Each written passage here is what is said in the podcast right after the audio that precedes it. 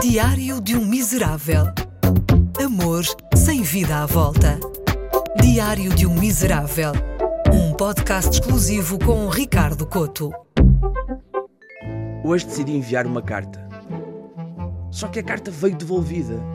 Não porque me tenha enganado namorada, mas porque o remetente não existe. Passo a explicar. Escrevi uma carta a Deus. Porquê é que um ateu há de querer falar com um Deus? Ora, pela mesma razão que todos os portugueses pedem ao amigo para falar com um superior. Para meter uma cunha? Eu não estou completamente certo da inexistência de Deus, por isso mais vale prevenir. Eu até confesso que gostava de ser amigo do Filho de Deus. Imagino que organizar uma festa com Cristo seja ainda mais barato do que festejar com sangria Dom Simone. Basta três garrafões de água e quatro omeletes. O resto, Cristo faz. Isto é um exercício engraçado. Como é que seria ser amigo de Cristo?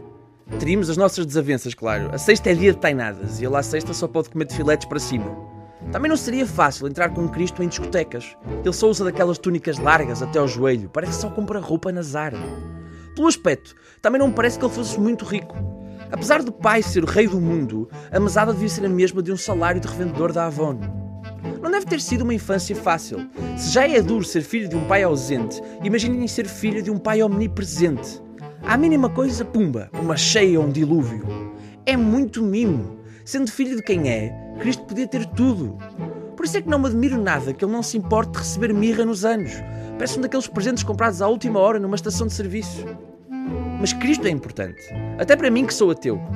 Sem ele, aquela malta que diz que o Natal é uma fachada capitalista, construída com o único intuito de vender, não teria espaço para mandar postas de pescada.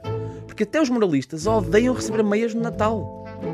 Cristo parece genuinamente um gajo porreiro. Anda em mais companhias. Ao domingo de manhã, os amigos de Cristo não parecem as pessoas mais afáveis do mundo. Ouvi-lo proclamar-se defensor dos pobres e depois ver um gajo com um saquinho a percorrer a igreja mexe comigo. Assim como mexe comigo quando algum amigo de batina ridícula tenta meter-se na vida dos meus amigos divorciados ou homossexuais. Não me parece a coisa mais solidária do mundo. Não me parece ideia do mesmo Cristo que andou a chatear-se pela libertação dos povos. Cristo, ou pelo menos a ideia de um, é uma ideia engraçada. Se ele não nascesse, teria de ser inventado. Porque é a prova de que nós, humanoidezinhos, precisamos de nos agarrar a ideias para sobreviver, mesmo que haja perversão dessas mesmas ideias. Vai uma grande distância entre festejar o aniversário de um profeta e enrijecer um cacete para fazer rabanadas.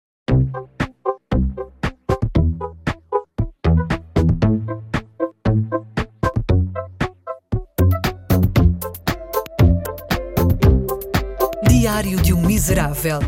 Um podcast exclusivo com Ricardo Coto.